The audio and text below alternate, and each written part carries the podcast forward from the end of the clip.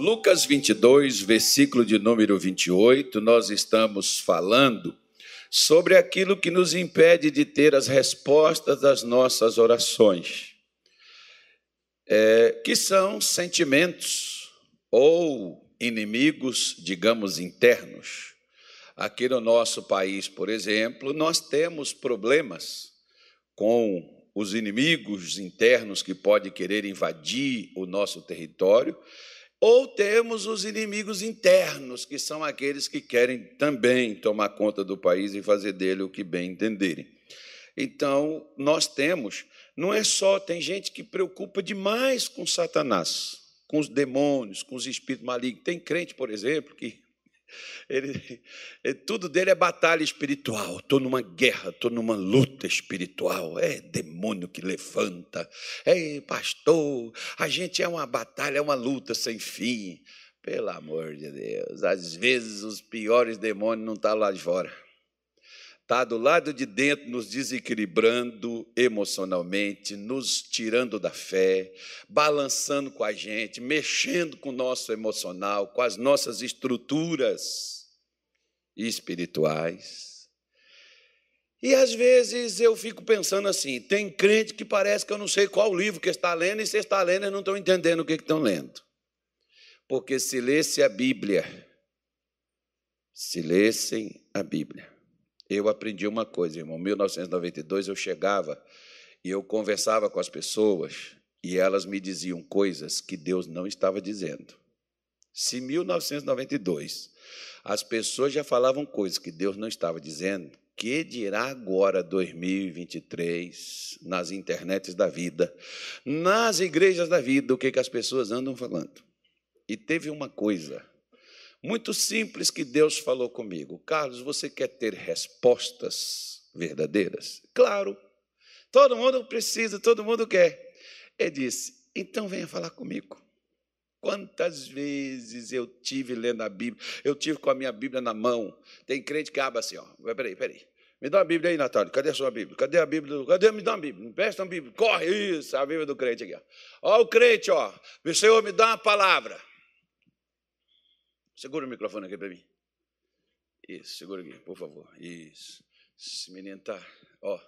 Dá a palavra, meu Deus, fala comigo, Senhor. Aí pega aqui. Se algum homem que pratica a falsidade, mentir, dizendo: profetizarei para ti fartura de vinho e de bebida forte, esse será o profeta deste povo. Ei, Olha a resposta que Deus me deu. Ah, peraí, vou pedir a Deus uma confirmação. A ah, confirmação agora, Senhor. Aí eu vou tentar abrir perto de onde eu fui. Nossa, com o sangue embriagarei as minhas festas, e a minha espada devorará a carne com o sangue dos mortos dos cativos, das cabeças cabeludas dos inimigos. Nossa, Deus do céu. Então, esse profeta aí não é de Deus, não, que mata. É, é, é, é, irmão, fora os outros que pega a caixinha de promessa, baralho assim, faz igual o baralho, né? Baralho, dá as cartas para cada um, pega a caixinha de promessa, tira. Ai, meu Deus, que palavra, hein? Oh, Jesus, obrigado. Quando é ruim, tá amarrado, né? Isso aqui não é de Deus, não. Então, isso aqui não é de Deus, não, vou pegar outra. Não, meu irmão, preste atenção. Fale com Deus. Fique quieto diante de Deus e deixa Deus te dizer. Vai a tal livro, tal capítulo, a partir de tal versículo. Ele vai falar com você. Deus sabe mostrar para você a necessidade que você tem naquilo que você possui. Mas a gente prefere se guiar pela opinião dos outros do que pela de Deus. E eu vou dizer uma coisa para a senhora e para o senhor: que se você não aprender a deixar Deus te guiar, você vai sofrer muito na mão de gente com suas próprias opiniões. Então siga sempre. Jesus disse que o Espírito Santo nos guiaria em toda, não é em parte. Porque eu só posso guiar você até a verdade que eu tenho, que eu conheço. A partir dali eu não posso te levar mais. Meu pastor dizia para mim assim: Carlos, não fica só com o que eu te digo. Leia a sua Bíblia, compre um dicionário. Hoje você não precisa nem comprar, na internet você tem, de graça. Uma palavra que você não entendeu direito, vai para a internet e veja o significado. Para você sentar na sua casa, pegar a sua Bíblia, pedir a Deus palavras, escrever. Deus disse para Abacuque: escreve a visão, porque ela ainda é para o tempo determinado. Tem coisa que Deus te fala, não é para hoje, não é para amanhã, não é para semana que vem, é para o ano que vem. É para cinco anos depois, é para dez anos depois. Aí chega dez anos depois, eu estou lá patetando, e Deus vai dizer assim: ó, eu falei com você há dez anos atrás. Deus falou com José há 30 anos atrás para ele ser um governador. 30 não, foi 20, né? Foi 13 com mais 7, porque ele passou 13 anos no Egito, sete anos veio a fome. Veio a colheita, né? veio a abundância, para depois vir a fome. Então, 27 anos depois daquilo acontecer. Deus estava dando. Deus sempre fala antes, irmão, da bagaceira acontecer. Mas a gente está desligado e não vê, a gente passa, e a Bíblia diz que o desavisado ele passa e leva o tranco. Mas aquele que foi avisado, ele não vai passar, e se ele passar, ele passa precavido, ele passa ali resguardado, porque ele sabe como é que ele tem que passar no negócio. Então, nós estamos mostrando e nós entramos em várias coisas aqui, das quais nós já falamos, que expressam sentimentos dentro de nós. Nós falamos sobre perdão, nós já falamos sobre um pouco sobre alto, falta, confiança, né? Alto, alta, alta, falta. A pessoa diz assim, ela, ela fala, ela diz, ela, ela afirma, mas aquilo que ela afirma, ela mesmo não crê. Pedro fez isso. Né? Orgulho, falta de perdão, ódio, essas coisas são coisas que geram dentro de nós. Um dia, uma esposa na minha frente, com o marido dela, ela disse assim: Tem dois anos que eu estou magoado com você, que eu estou chateada com você. E ele falou: Fulana, você come na mesa comigo, você deita na cama comigo, a gente dorme junto, a gente faz até amor. Como é que você está? Ah, eu faço porque, como mulher. Eu, eu, falei, eu, eu fiquei olhando assim, dormindo com o inimigo, não sabia. Como é que o, né, o, o, o cara está dormindo com o adversário, irmão? Essa, já pensou essa mulher magoada, podia ter envenenado esse sujeito? Cuidado, meu irmão. Não, não vai brincadeira, não vai fazer isso, não, que você vai ficar brigando com sua mulher em casa, nem com o marido. Mas às vezes as pessoas estão chateadas, mas estão fazendo as coisas. Como tem gente que está na igreja decepcionado, frustrado, mas está, por um motivo ou por outro. Né? Eu fiquei olhando assim, cara, se essa mulher, porque se eu, se eu ficasse magoado com a minha mulher, ai, irmão, eu não tocaria nela, não chegaria nada, eu não abraçaria ela. Não, é, aí é muita falsidade, não é não? É, é falsidade.com. Só não põe o BR, que aqui no Brasil não tem isso. Digam graças a Deus. Fala assim, nós estamos livres. Isso, esses sentimentos, essas coisas, como tem aquelas pessoas que dizem assim: não, eu saí da igreja, mas eu estou em paz com Deus, eu só estou indo para outra igreja congregar lá. Não minta para você mesmo. Não minta, não seja falso. Esse mesmo camarada, né, eu fico imaginando que aquelas pessoas que tanto falharam em uma situação, são as pessoas que se tornam uma ferramenta de Deus para ajudar outros a acertar naquilo que ele falhou. Porque o que você não venceu não te dá direito de você ensinar os outros. Você não passou, você não viveu, você não sabe o que é isso. Então, Pedro, ele, ele passou por várias situações. Quando a gente pega, por exemplo, Pedro dizendo assim, na, lá no, na sua primeira carta, no capítulo 2, no versículo de número 1 da sua primeira carta, ele fala uma coisa interessante, deixa Lucas marcado aí, porque eu vou voltar aí, mas Pedro diz assim, ó, é, no capítulo 2, versículo de número 1, ele diz assim: deixando, pois, toda a malícia, coisas que Pedro passou, todo engano, coisas que Pedro, como apóstolo, seguidor de Cristo, praticou. Fingimento também, invejas também, e todas as murmurações. Aí ele diz: desejai afetuosamente o genuíno leite espiritual, como meninos nascidos, desejai o leite, é, o leite é, racional, não falsificado, para que por ele vades crescendo. Então Pedro falhou. Às vezes você tem aquela pessoa que você olha e diz assim: ah, como é que pode? Essa pessoa está na igreja. Irmão, lembre de uma coisa: nós estamos num processo de formação, não significa que nós estamos formados. Quanto mais você estiver e quanto mais você melhorou, você pode melhorar mais ainda. Tá? Não se acomode e, e, e, se eu não melhorei nada? Aí é preocupante, porque estar numa garagem não me torna um automóvel, estar na igreja não me torna um cristão. Aí eu tenho que melhorar. Eu preciso melhorar como ser humano. Então, lá no capítulo 22 de Lucas, no versículo, as lives estão lá no, no nosso perfil, você vai lá, você veja, versículo de número 28, onde eu te falei. Aqui, por exemplo, começa dizendo que havia entre os discípulos uma contenda, eles disputavam para saber quem é que era o maior. Havia um desejo neles, porque se você quer dominar em uma em uma, uma situação, é porque você quer controlar os outros. Mulher, seja esposa, não controladora do seu marido. Ele não vai, ele vai aguentar um tempo, depois ele vai debandar. Não vai dar certo. Marido, não prenda, não controle a sua mulher. Existe um espírito, por exemplo, que, é, que, é, que o pessoal chama ele, e a Bíblia fala sobre ele, lá no livro do Apocalipse, que é o espírito da Jezabel. Por ele ter um nome feminino, todo mundo pensa que ele só dá em mulher. É costume ele dar mais em homem do que em mulher. Ele dá em quem tiver oportunidade de fazer.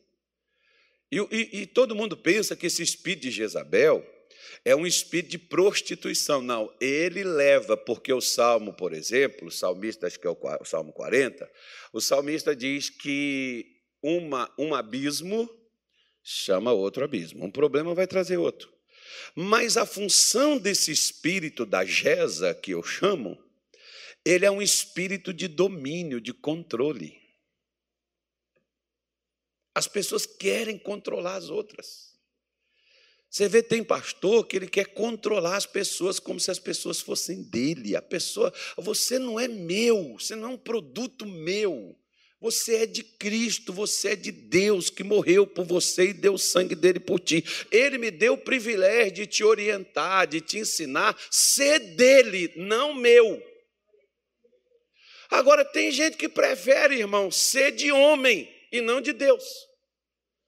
Aí eles querem criar-se aquela função de amizade, de amigo. Claro que nós temos que ser irmãos, nós temos que ser amigos, mas nós temos uma coisa maior: nós temos que ser filhos de Deus. Esse é o objetivo principal, porque no céu não vai entrar quem foi amigo, não vai entrar mãe, não vai entrar pai, não vai entrar filho, vai, só, vai entrar só filhos. O objetivo de Jesus foi vir fazer para Deus filhos, não foi nem servos. É igual eu estava conversando com uma senhora, ela serviu lá no negócio lá, eu fui e falei assim, qual é o título que dão para as pessoas que servem lá? Ela falou, cavalo.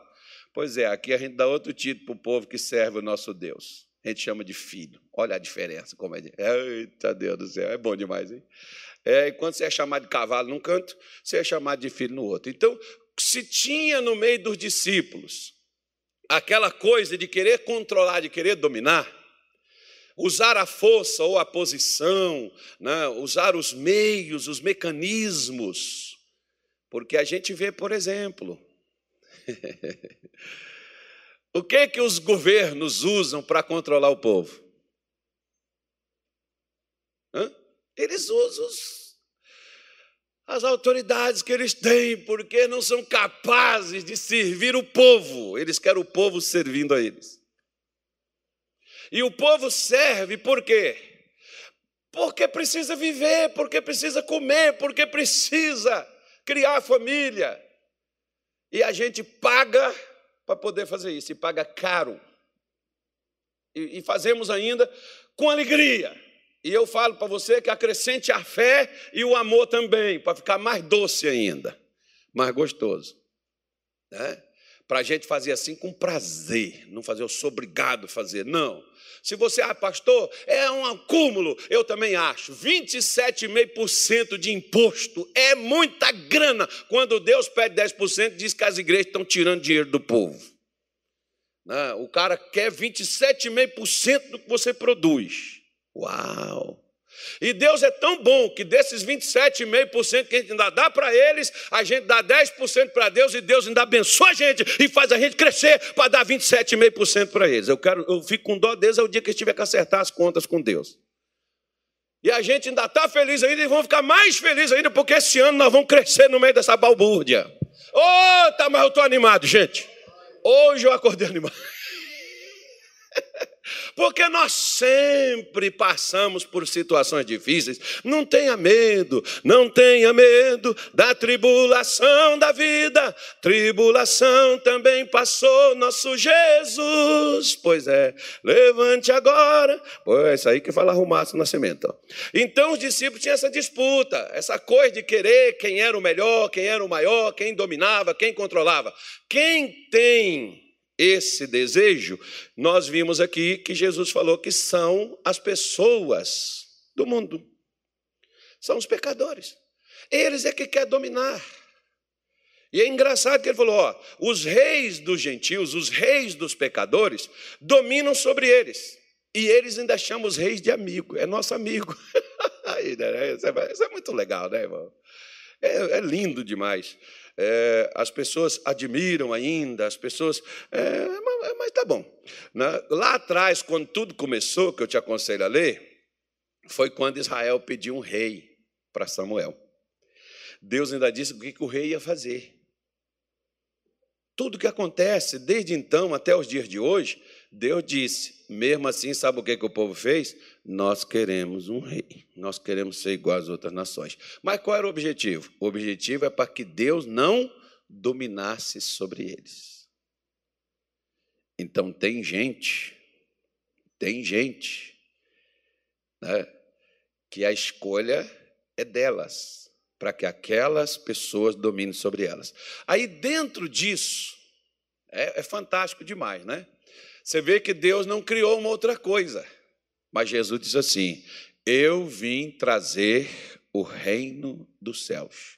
Criando aqui. É, eu fico olhando assim, tem hora que eu fico olhando assim, rapaz, Deus é, é uma coisa assim, e você não consegue compreender. Deus disse assim: ó, Deus foi lá dentro do Egito. E dentro do Egito, do palácio do Egito, ele colocou o cara que ia tirar o povo lá de dentro. Nossa. Ainda fez o cara criar esse menino. Deve comeu do bom, do melhor, e depois pegou aquele menino para falar assim: ó, é esse aí que vai tirar a sua mão de obra barata que tu tem. Esse, esse, é, esse, é, esse é um. Não, não vou falar essa palavra, uma palavra bem pesada, né? Mas seria mais ou menos assim: você não gosta da pessoa, mas você vai viver por causa dela. Uau! aí é, é para doer. Né? É, aí, aí é para doer. Porque foi o que Deus fez com Moisés. Não foi a filha do faraó que criou ele? E não foi ele que tirou o povo que serviu o faraó? Foi ele ou não foi? Ok. O que é que Jesus veio fazer? Tá bom. Jesus veio criar uma eu chamar de igreja, que a gente chama de reino, aqui dentro onde o homem manda e desmanda, onde o homem controla e domina, ele diz assim: no meio de vocês, eu vou pegar o que vocês debocharam, o que vocês desprezaram, o que vocês jogaram fora, vou pegar eles e vou criar dentro da casa de vocês aí, ó. Eu vou criar uma, uma, um, um, outro sistema fora do sistema de vocês, vou pegar o que o sistema de vocês descartaram e vou pegar esse aqui. E esse aqui, ó, vai trabalhar e vai derrubar esse sistema seus aí. Porque o sistema de vocês não vai afetar eles, embora eles estão dentro da terra de vocês. É isso que a igreja não entende. É isso que os crentes não entendem. Porque eles pensam que Deus só chamou. Deus não chamou a gente, irmão, para ir brigar com ninguém. para ir pegar no, no, soco, no tapa, para derrubar ninguém, para pegar ninguém, tirar a força de canto nenhum. Deus chamou a gente para a gente vencer Satanás no território dele e controlar o território onde nós estamos. Por isso que de irmão nenhum te sucederá, nem praga alguma chegará na tua tenda. Mas as pessoas, às vezes, elas querem disputar. Elas querem controlar os outros, quando a gente, se você não controla os demônios, as pessoas estarão fora de controle porque é elas que os usam. Mas vamos lá. Então havia essa disputa. Jesus foi e falou assim: ó, entre vocês, qual é maior, o que está na mesa ou o que está servindo a mesa? Toda pessoa vai olhar para quem está servindo, é um garçom. Nunca despreze, irmão, porque se não fosse o garçom te servindo, trate bem. Toda pessoa que te serve. Se ela não estivesse te servindo, você não estaria comendo. Ah, mas eu estou pagando. É, mas se ela não estivesse lá trabalhando, você teria que fazer. Lembra disso. Não despreze as pessoas. Aquele pessoal do lixo, o pessoal passa, fica até debochando. Não, é a pessoa que você tem até que tratar com carinho, abençoar aquela pessoa, ajudar quando você tiver oportunidade de fazer. Dá alguma coisa para tornar o dia deles melhor, que fica ali naquele fedor, pegando o lixo que a gente põe para fora da nossa casa e tirando de lá, porque se eles não passar e tirar, vai dar bicho, vai entrar para dentro da nossa casa. Aí, não, mas eles estão sendo pagos, que eu pago impostos para isso. Nossa, eu fico olhando assim, como tem gente orgulhosa. Né? Como tem. E as pessoas pensam que por elas ter ter uma condição melhor do que as outras, elas estão anos-luz na frente. Tenha cuidado com isso, que isso pode ser um sentimento que esteja te destruindo e suas orações impedidas por isso. Então, por isso, Jesus disse assim: ó, entre vocês, eu sou como que está servindo a mesa. Jesus nunca se colocou como o mais importante. Sem demagogia, o dia que você aprender dia que nós, todos nós aprendermos que nós não somos a cereja do bolo, que nós não somos os mais importantes, o dia que a gente aprender isso e colocar os outros na nossa frente ou acima de nós, ah, mas minha vida, pastor, sempre foi, é para os outros, sempre foi. Continue assim, mas não alegue, porque se você faz, mas você alega o que você faz, você está fazendo para ganhar alguma coisa. Não sei se é reconhecimento, não sei o que é que você quer ganhar, mas você está fazendo por alguma coisa. Se eu dou as coisas para minha mulher, mas eu alego para ela, para que eu estou dando? Não faz sentido eu dar. Tem gente que dá as coisas para a igreja, depois diz assim: ah, eu passei anos, fui dizimista dessa igreja aí, ajudei com isso, mas na hora que eu precisei disso, nem oração recebi. Irmão, para que você vai dar então? Você estava querendo alguma coisa. Caderneta de poupança, a gente vai depositando para receber o juro depois. O que, que você quer? Você não pode fazer as coisas que essa mão, uma lava a outra e as duas lavam o rosto. Não, é só uma mão só. Jesus disse que você fizer com a direita, que a esquerda não saiba. O que, que Jesus está querendo dizer? Que você não pode ser, não toma lá, dá cá, eu vou dar isso para receber aquilo. Não, você simplesmente faz. Por quê? Porque vai funcionar. Às vezes eu fico triste com pessoas. Esse ano, por exemplo, faz 30 anos que eu estou no ministério. Eu estou porque eu quis, eu fico porque eu quero, eu podia sair como tantos já saíram, mas uma coisa, meu irmão, que eu peço a Deus: primeiro é para não sair, levar adiante, terminar minha carreira. Segundo, se um dia eu sair, Deus não deixa eu alegar o que eu fiz, não, porque ninguém me colocou uma, uma ferramenta na cara, uma faca, uma arma no, no peito e disse: você tem que fazer. Eu fiz porque eu quis. E eu fiz para Deus, eu fiz para o povo do Senhor. Eu não fiz para a liderança, ou para a igreja, ou para ministério, ou para coisa nenhuma. Mas para mim fazer algo, eu tinha que estar ligado a alguma coisa.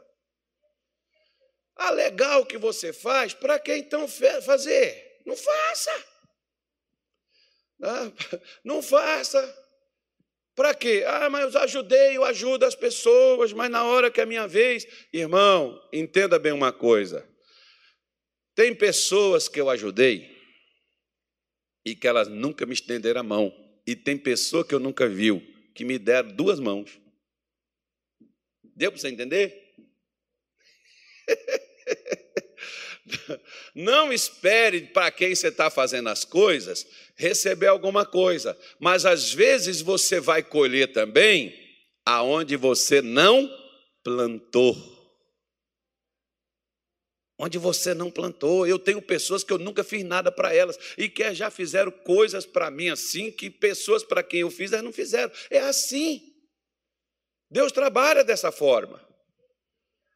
Deus age dessa maneira, mas não mas guarda seu coração, seus sentimentos. O maior inimigo é o que está dentro de nós. Por isso, Jesus diz assim no versículo 28: E vós sois os que tendes permanecido comigo nas minhas tentações, ou aflições, ou provações, ou dificuldades. Agora presta atenção que quem está falando é Jesus. Vocês permaneceram comigo nas minhas dificuldades. Olha, pastor, Jesus teve? Não, teve não. Tinha hora que não tinha nada para comer, que tinha que multiplicar. Tinha tempestade que ele estava passando no meio dela junto com seus discípulos. Né? Tinha momentos difíceis, perseguições, que desde que ele nasceu ele foi perseguido para poder ser morto. Né? Tinha as pessoas que estavam sempre no encalço dele para procurar alguma falha, algum erro nele. Né? Então, Jesus tinha que estar sempre se movimentando, saindo de um canto e indo para o outro, não por causa dele ou porque ele queria, porque as pessoas obrigavam a fazer aquilo. Né? Enfrentando situações e dificuldades de jejuns, orações, vigílias, né, nas quais ele fazia, como você pode ver das duas tentações. Uma, ele está no deserto, aqueles 40 dias de jejum e oração, chegou quem lá? Chegou Deus. Quem foi que chegou lá antes dos anjos? Satanás. E Satanás chegou para quê? Para provar, para tentar destituí-lo, removê-lo, para fazer ele perder todo aquele trabalho de 40 dias toda aquela consagração. Você pode ver muitas vezes que você acaba de sair da igreja, você, você diz, Deus falou comigo, e falou mesmo. Olha, você está se sentindo bem. Antes de você chegar no estacionamento, já está acontecendo alguma coisa para você perder o que você acabou de receber. E você, como, né, você achando que é natural, você diz assim: Puxa vida, acabei de sair da igreja pensando que todos os meus problemas tinham resolvido. Por quê? Porque os nossos piores problemas não são os de fora, é os de dentro. É quando alguém te fala uma coisa que você é a mesma coisa que você comeu uma comida que não caiu bem, como é que o estômago fica? Enjoado. A pessoa falou alguma coisa para você, você levantou as asinhas assim, o pavãozinho, entendendo assim, assim, ó. Aquela onça, aquela, não, aquela leoa, a onça está pequena, aquela leoa, uh, aquele leão está levantando, e você dizendo assim: eu venho para a igreja buscar a Deus. Eu não roubo, não mato, não bebo, não fumo, não pego nada de ninguém. Eu sou uma pessoa tão boa. Eu sou uma pessoa que quero o melhor, que eu estou só querendo Jesus. E essas coisas, ah, Deus, eu não entendo por que, que essas coisas estão acontecendo comigo. Interessante, né? Você não entende, não? É para te tirar das coisas boas que você está querendo viver e ter. Viu? É para fazer você deixar de ser o crente que você está querendo ser. Por isso que Satanás ataca o nosso emocional, para nos desestabilizar, para fazer você agir com raiva, para fazer você agir com ódio, para fazer você agir com revolta, com indignação, para fazer você perder o que você acabou de receber no culto do qual você participou. E a gente pensa que não, que ele só vem com a gente com feitiço, magia, que ele só vem a gente com aquele pecado grosso, maior. Não, filho. Os maiores problemas são os problemas internos que eu respondo do que vem de fora, que os meus olhos vê, que os meus ouvidos ouvem, ou que a minha carne sente. Por quê? Porque mexe no, na estrutura. Se você mexe na estrutura de um prédio, o que, que esse prédio vai acontecer com ele? Ele vai desabar. Onde é que Satanás mexe na minha vida e na sua? Você está preocupado com tanta guerra espiritual. Ele mexe nas suas emoções, nas nossas. Onde ele está mexendo nas emoções do discípulo? Quem vai mandar? Quem vai ficar no lugar dele? Quem vai assumir esse negócio? Eu não vou obedecer você. Se for você, eu estou fora. Eu vou falar com Jesus que eu não vou continuar, não. Porque se não for eu, eu não aceito. Porque você é falso. E porque você é cobrador de imposto. Porque você é um incrédulo. Eu não vou me submeter a você. E se não for eu que deito lá, que reclino no, ombro de Jesus, eu não fico, porque eu sou o cara. Não, você é um assassino. Você queria matar todo todo mundo, você invocou, você queria descer fogo lá sobre os caras lá. Olha só, irmão, imagina aquela discussão como é que era, né? É porque a mulher diz para o marido que ele não a ama, que ele não a trata. Deixa eu falar uma coisa com a senhora. Você não precisa mendigar amor de ninguém, dê amor, porque quem planta colhe. Tá bom? Eu eu não eu não conto nada com o que as pessoas podem fazer para mim. Eu me preocupo no que eu posso fazer por elas, porque se eu faço por você, mas você não reconhece o bem que eu lhe fiz, mas Deus olha para mim e vê que eu estou fazendo bem e coloca outras pessoas para fazer o bem, o qual eu estou fazendo, para que eu também possa colher o bem. Então, por isso que o mundo diz assim: faça o bem é, o problema nosso é que a gente quer o bem para os outros, mas a gente quer o bem de volta. E para quem está dando. Nem sempre para quem você está dando o bem vai te dar o bem. Por exemplo, tem gente que você dá bom dia, ele não responde. Aí você diz: Eu não vou dar bom dia para ninguém mais, não. eu, morei no, eu morei num lugar que eu não vou falar com você onde foi. morei num lugar é é, é, é, nesse, nesse lugar que eu morei, acho que era 16 ou 18 moradores. Desses 18 moradores, só tinha três que falavam comigo. Porque os demais só falam assim, de acordo com. Né, sabe, ah, um pastor. Pastor. Não, lá tinha uns caras lá que eram uns, não, uns caras bem de vida, uns camaradas assim, negociante e tal. Então, às vezes eu chegava no elevador, bom dia. O cara nem, irmão, nem olhava para minha cara, nem respondia. Muda estava, muda e ficava. Aí entrava o outro fulano, o senhor, aquela coisa. Aí dizia, bom dia, bom dia. Alegre, conversava, falava. E eu estava ali no meio ali. É, na garagem, a gente encontrava assim, todo lugar que eu chegava, boa tarde, boa noite. Uhum. Aí entrava um outro, boa noite, bom dia. Eu respondia, não, não sei se estava dando para mim ou para os outros, não sei se era bom dia fulano. Se fosse só para o outro, eu respondia também, bom dia. Né? Aí tinha um vizinho meu lá do lado, ele falava assim: Eu, ó, pastor, é assim mesmo, eles não falam, eles falam com o que eles acham que eles devem falar, eles não falam com todo mundo, não. Só não estranha, não, que é dessa forma mesmo. Eu falei, rapaz, estranho, esse povo esquisito, né? Tanto que às vezes você chega num lugar assim, lá em Minas Gerais, você chega assim, o, o cara nunca te viu, bom dia, boa noite, boa tarde. Aqui no Cuiabá, quando eu cheguei aqui, eu achei estranho que eu estava na rua passando, aí um senhorzinho né, comigo, bom dia, senhor.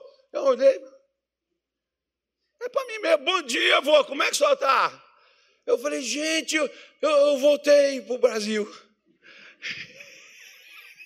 Eu estou no mundo de novo. Então...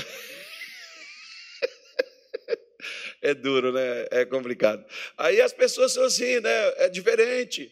Mas tem gente que é assim. Você não precisa esperar receber dele alguma coisa que ele não vai fazer. Então vamos passar aqui que ele diz assim, ó. E eu vos destino o que que Jesus destinou? O reino, como meu pai mo destinou. Meu Deus me deu um reino.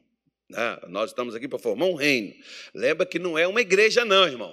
É um reino.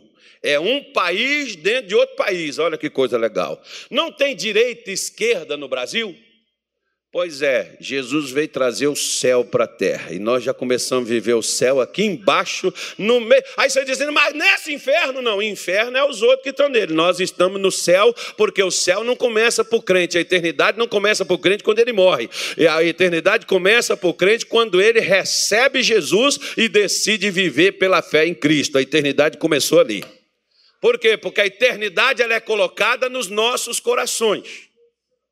A eternidade é colocada nos nossos corações. Deus não põe eternidade em coração morto. Inclusive, tem até um versículo que dá respaldo a isso daí, que ele colocou eternidade em nossos corações. Me parece que foi Salomão que falou isso em Cantares, não, é Eclesiastes, alguma coisa assim.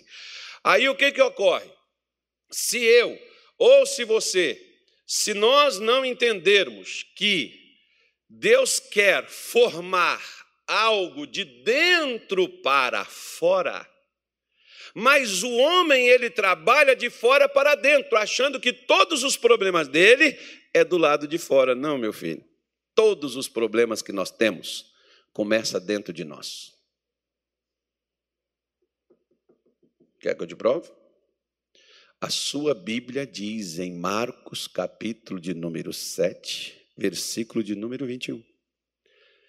No 20 é onde começa Jesus falar desse assunto, ele diz assim, ó: o que sai do homem, isso é o que contamina o homem.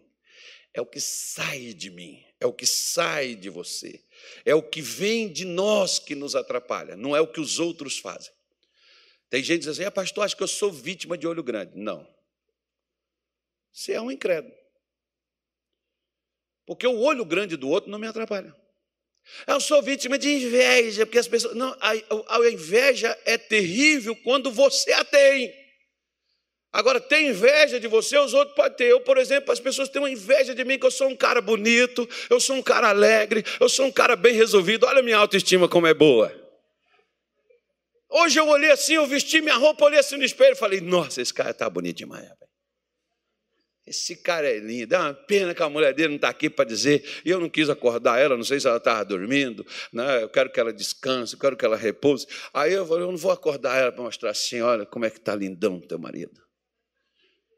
Cara bonito, hein? O outro vai dizer assim: que ela deve estar com problema. É, ele é gordo. Gordo é sua língua, seus olhos. Olha como é que seus olhos me veem. Os seus olhos me veem deformado. Né? Eu sou gordo, mas posso emagrecer, e você que é feio. Pode fazer o quê? Não pode ficar bonito, só pode ficar alegre. Então, se você é feio, mas seja um feio alegre, irmão. Já fica bonito, que as pessoas vão falar assim, é simpático. É. Porque já não ajuda, as pessoas, as pessoas já não têm uma situação, elas não ajudam a ficar melhor. Então, se, se a situação já não contribui, ajuda a melhorar ela, irmão. Né? Então Jesus está dizendo assim: olha, para que comais e bebais a minha mesa do meu reino, vos assenteis sobre trono, julgando as doze tribos de Israel. Ó, oh, deixa eu te falar uma coisa sobre. Não, não vou falar hoje, não. Eu vou deixar para depois. Versículo 31. Disse também o Senhor: Simão, Simão, eis que Satanás vos pediu. Para quê? Para vos cirandar, como trigo. Você já viu como é que antigamente as pessoas faziam com trigo? Fazia com trigo, fazia com feijão, né? É, quem colhia, quem trabalhou, foi no sítio, você viu, na fazenda. Você tem que contar com o vento, que é o dia melhor. Você pega né, o feijão. Hoje não, as coletadeiras já faz tudo. Os, os caras não fazem nada. O pessoal perdeu o emprego, né? Aliás, também ninguém também quer trabalhar, irmão, porque às vezes hoje, para você conseguir uma pessoa para trabalhar na fazenda, nosso Deus do céu é complicado. Por isso que as máquinas passaram a fazer tudo, que você diminui o contingente. Mas quando a gente ia, por exemplo, bater feijão, já bateu feijão, velho? Não. Então você não sabe o que é um cambão. Você sabe o que é um cambão? Só sabe, irmão, o que é um cambão? cambão. Né? Cambão é a palavra lá em Minas Gerais. Você pega dois, duas varas, amarra uma na ponta da outra, segura nenhuma, gira aqui dali, mas cuidado com a cabeça de alguém que derruba. E vai batendo no feijão. Buf! Esse é o que chama de cambão, né? Buf! E vai batendo. Você tem que deixar o feijão secar, colocar ele no sol. Se vier a chuva, você tem que correr e guardar o feijão. Quantas vezes? Ah, minha mãe, vai chover, meu filho, tem que guardar o feijão. E todo mundo sai correndo, e feijão, e cata, cata feijão nos braços, e leva feijão para dentro da casa, e deixa ali dentro, guardar. Depois passou a chuva, secou tudo, põe o feijão lá fora de novo. Irmão, o homem do campo devia ganhar bem, viu? Negócio não é fácil, não. Eu já trabalhei lá, eu sei como é que é aquelas coisas. Meu pai gostava disso, eu também gosto, mas eu gosto só de ir de vez em quando. Vou lá no irmão Ataíde, até esqueci, era para mim ter ido. Eu vou lá no irmão Ataíde, eu vou lá só beber leite, só andar a cavalo. É, trabalhar, não. Quando o irmão tem, tem uma cerca ali, falar, irmão, hoje é domingo, hoje é terça-feira, minha folga. Não, eu vou lá fazer uma visita para ele. Aí o que, que acontece? Você pega, por exemplo, né, bate o feijão, ele vai descendo, a palha fica por cima, e para tirar o feijão daquela palha, você tira a palha mais grossa de cima, mas ali vai ter dois problemas. Você vai ter o problema com a terra e você vai ter o problema com a palha pequena. Como é que você faz isso para você limpar o feijão? Você pega a peneira, Todo mundo sabe o que é peneira, né? Põe dentro e joga para cima. O vento. Ou então, quando não tem vento, você. A palha sai fora da peneira e o feijão fica ali dentro. E esse você vai guardando. Então preste atenção para você ver o que, que Satanás queria fazer com Pedro. Satanás queria sacudir Pedro. Porque você tem que. Primeiro, você pega o feijão, você sacode, porque os menorzinhos já cai tudo logo. Fica o feijão ali dentro. Vai cair. Depois você vai jogar a palha para cima. Então, o que, que Satanás queria fazer com Pedro, irmão? Agitar ele. Presta atenção. O que, que Satanás faz com o crente, irmão? E eu falei com você que o problema nosso está dentro de nós. O que, é que ele quer fazer com você? Ele vai te agitar. Como é que ele te agita? Fazendo coisas às quais você tem medo.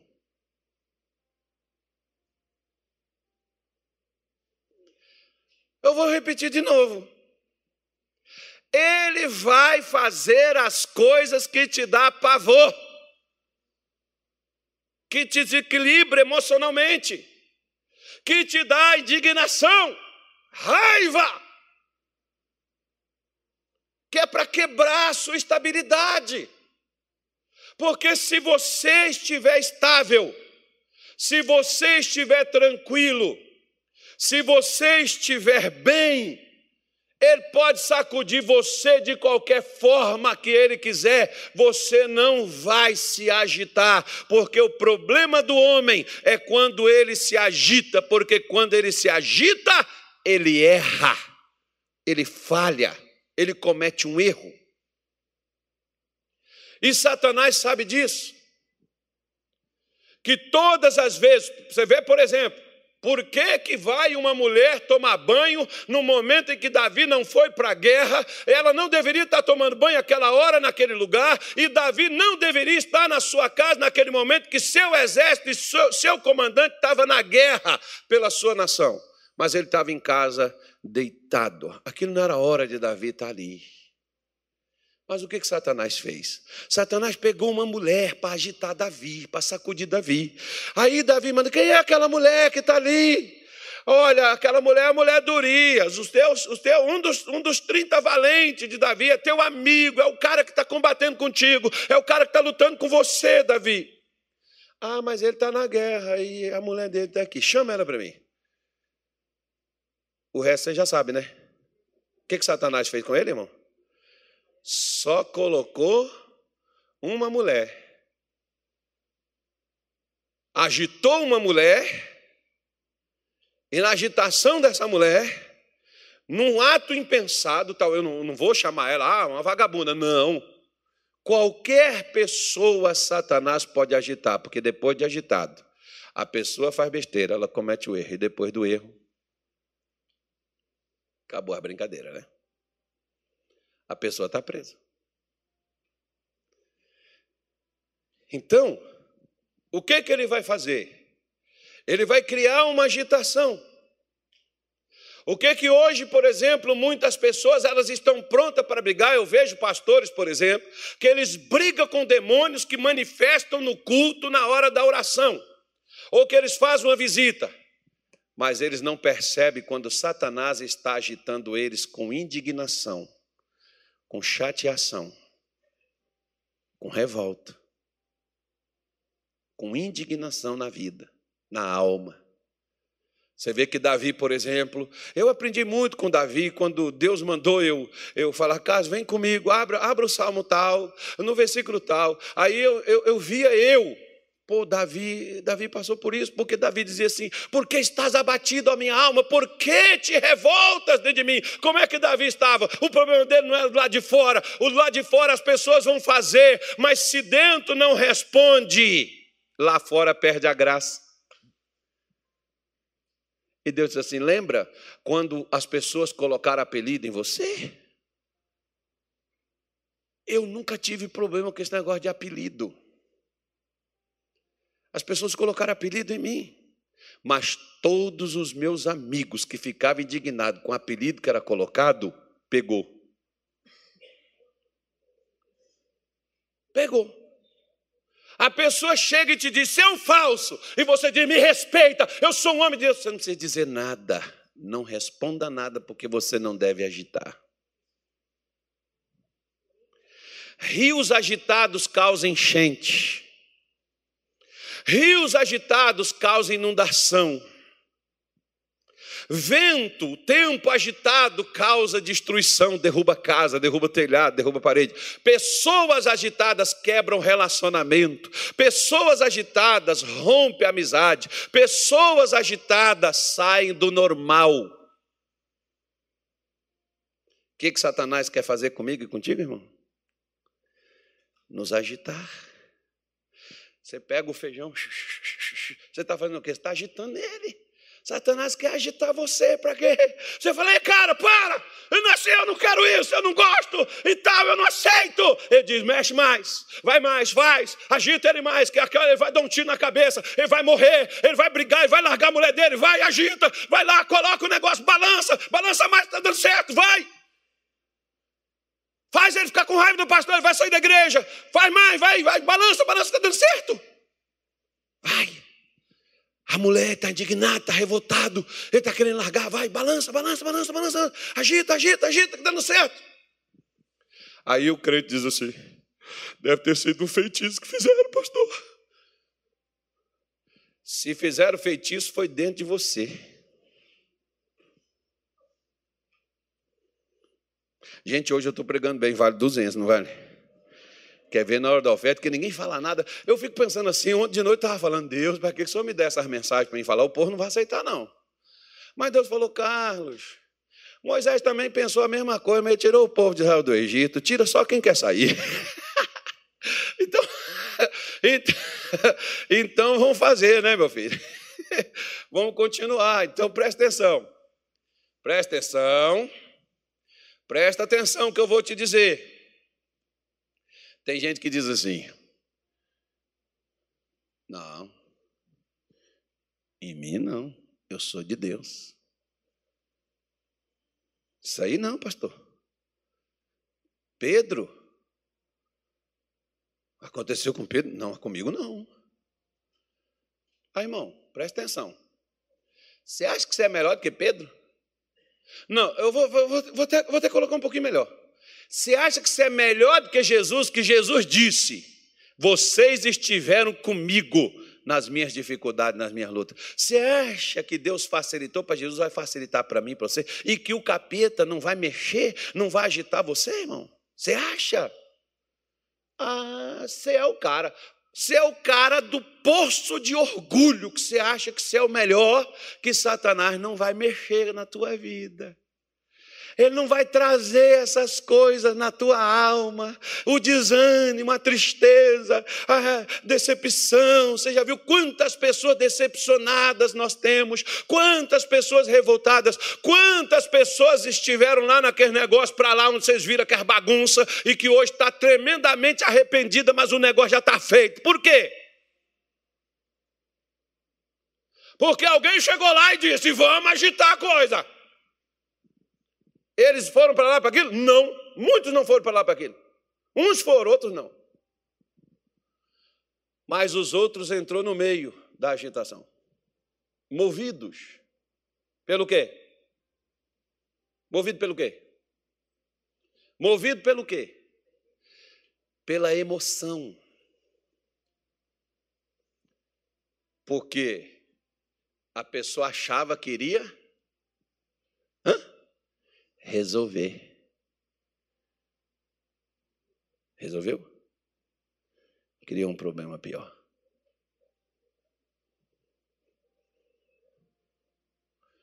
Criou um problema pior. Cuidado no seu casamento, as pessoas chegarem falando do seu companheiro, da sua esposa, do seu marido para você. Cuidado. É para te agitar.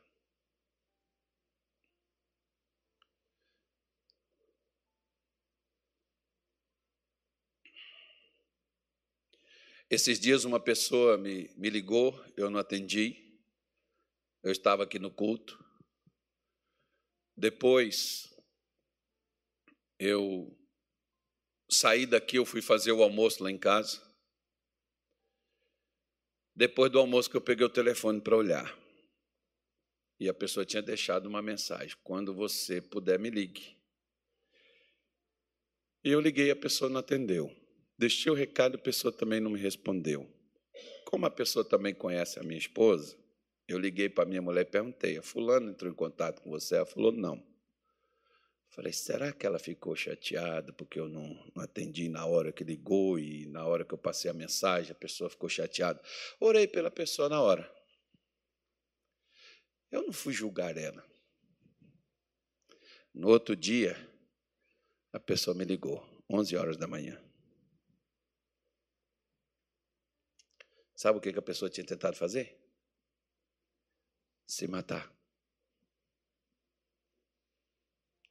Se eu tivesse julgado a pessoa, talvez eu nem orasse por ela.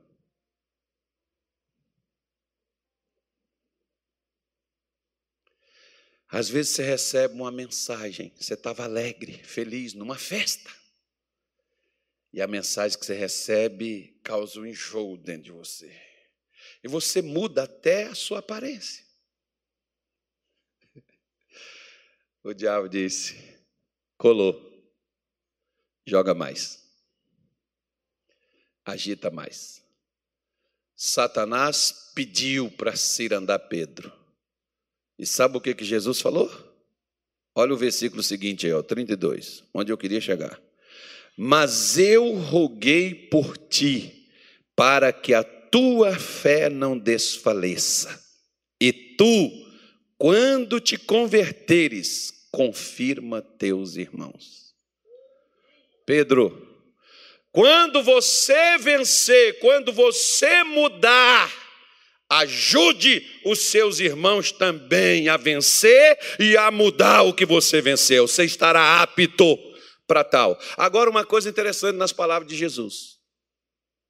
Como um dia uma senhora veio aqui comigo e ela falou assim, pastor, que eu estou numa situação, a minha vida está um inferno e tal, e não sei o que, de certo, e certo e tal. Eu fui e falei assim, irmã, eu tenho uma palavra para a senhora. Isaías 42, 43, 43, não sei mais nem onde é que dá. Acho que é 43, né? É, o pastor Gilmar não está aqui mais. Isaías 43, versículo 2. Vamos ver o que está escrito lá. Eu ler para ela, eu tenho uma palavra para a senhora, essa é a palavra. É 42, 40, 43, é 2, né, que diz assim: Quando passares pelas águas, estarei. Ela olhou assim para mim na hora que ela leu, ela falou: "Tá repreendido, tá amarrado. Eu sou de Jesus, eu não vou passar por dificuldade nenhuma". Eu falei: "Então morra".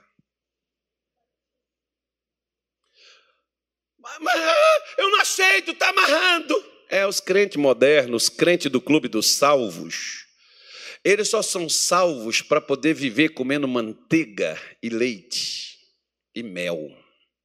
Eles não são preparados para serem soldados, guerreiros. Eles não são preparados para ser combatente. Eles não são preparados para passar por situações difíceis, porque se Jesus passou, os discípulos, os apóstolos passaram. Você acha que eu e você, meu irmão, só vão viver no bem bom e a vida deles só que foi difícil, eles tiveram que vencer pela fé? Eu vou vencer só porque eles venceram? Deixa eu não usar a fé não para você ver se eu vou vencer.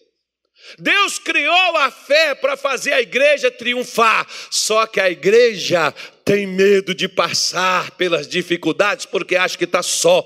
Quando você está passando as dificuldades, Deus não te deixou, mas Deus está do teu lado para ir contigo, superando as etapas, superando as lutas, superando as batalhas, rompendo as trincheiras do inimigo, entrando pelas portas do inferno e conquistando o impossível.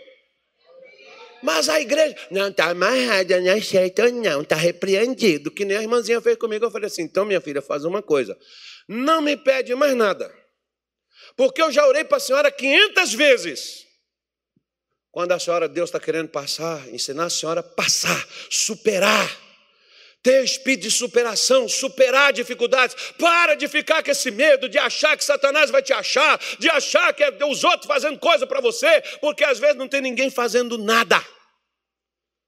A sua mente conturbada, a sua mente desestabilizada, a sua mente agitada pelas águas a sua mente agitada pelas fofocas, a sua mente agitada pelos jornais, a sua mente agitada pelos enganadores, a sua mente agitada pelos mentirosos, a sua mente agitada pelos incrédulos, é que está fazendo você ficar perturbadinho. Jesus diz assim: Eu já orei, tu vai passar. Satanás vai agitar você, mas você não vai cair. Eu orei para você ficar firme na fé. Eu orei para você resistir isso. Eu orei para você aguentar o tranco. E ele vai dar o tranco, mas você não vai cair. E você vai ver que você é Pedro.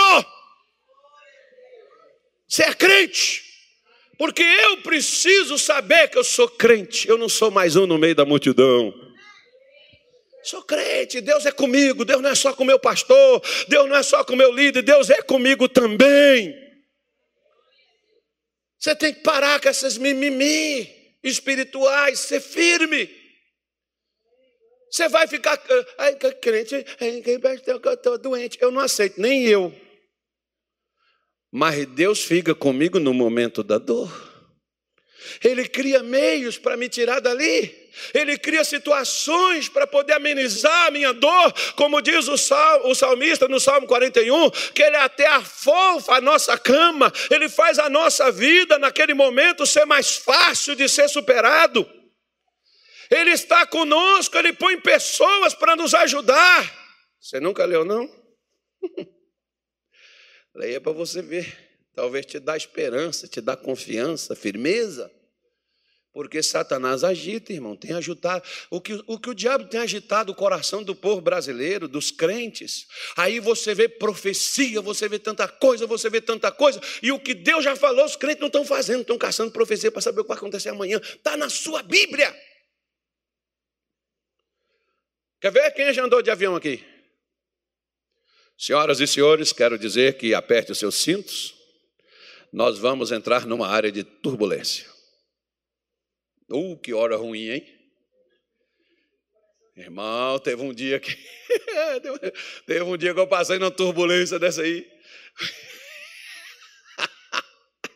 A minha mulher virou para mim e falou assim: será que nós vamos morrer? Eu falei: se for, Jesus toma conta. Se chegou o nosso dia, não tem para onde correr, meu filho, porque o dia que chegar o dia vai. No ar, embaixo. no Rio. Vai chegar.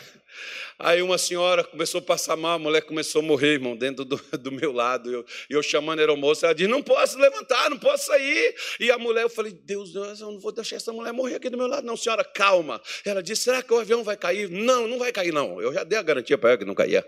Eu falei: Deus, agora eu sou seguro aí, minha garantia. Porque nem eu estava com aquela garantia naquela hora, né? Mas eu vi que eu tinha que ter uma garantia. E, a... Eu dei, eu dei até a garantia que eu não tinha. Eu falei, hoje isso vai cair. Né? Parece que hoje é o fim. Meu Deus, o troço desci, irmão, caiu, soltou mala, abriu porta de banheiro, soltou vaso do banheiro. Uh, que bagunça aquele troço virou aquele dia. Aquele dia foi feia coisa. Mas nós passamos por aqui. Né? Nós passamos e quer ver, foi na hora de pousar tal desse avião, irmão. Parece que o avião deu um troço nele lá. Para pousar ele foi pior do que a turbulência lá em cima. E agora a gente está no chão. Quando esse avião parou, teve gente que nem foi pegar mala. O povo queria água, porque a água que tinha no avião só deu na primeira fileira até a sexta fila. Não tinha mais banheiro para nada. Tinha que, se fosse fazer alguma coisa, nas calças. Né, o negócio o negócio ficou feio. Né? Eu não sei se alguém fez. Né? Eu não fui conferir nada também. Né? Então, mas o negócio ficou ruim. Mas a gente passou. E eu estou aqui contando para você a história. Mas o, agora a gente ri. Mas na hora da história a gente fica o quê? Tenso. É esse que é o problema. Está tenso mas fique na fé. Complicou, pastor. Fique na fé, porque Jesus falou: Satanás vai querer agitar você. Não, não entra na agitação. Não entra na agitação que ele está te pondo. Você vê que tem gente, quando sabe do seu problema, a pessoa não te dá uma palavra de encorajamento. A pessoa te pergunta e diz assim: está difícil, né? Falando, poxa, que luta. Igual dia uma irmã pediu uma visita para um pastor, uma pessoa que estava com câncer, e quando chegou lá, o pastor olhou para o irmão, perguntou o que, que era, ele foi falou que era um câncer, aí o camarada virou e disse assim: Poxa, se a gente pudesse escolher de que quem vai morrer, né, irmão?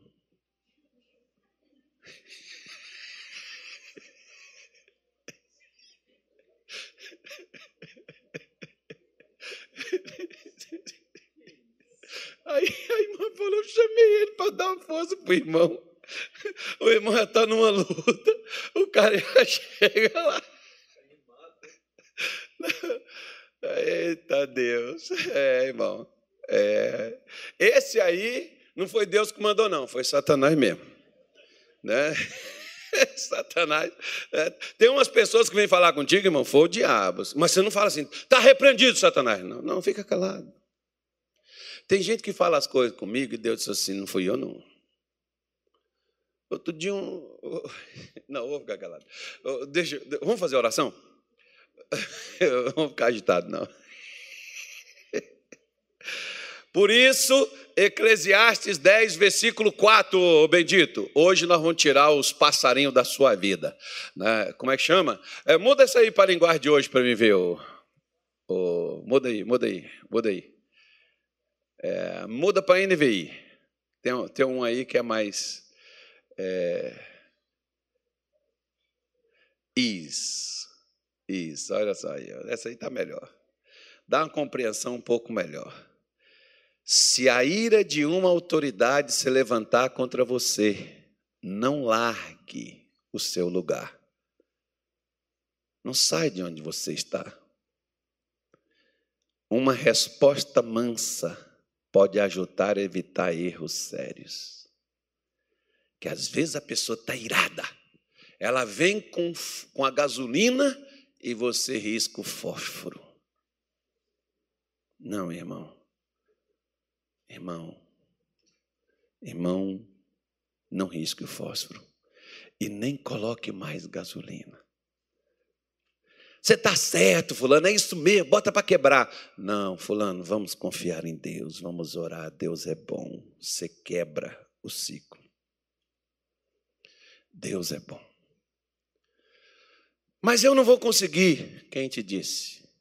Tudo é possível para aquele que crê.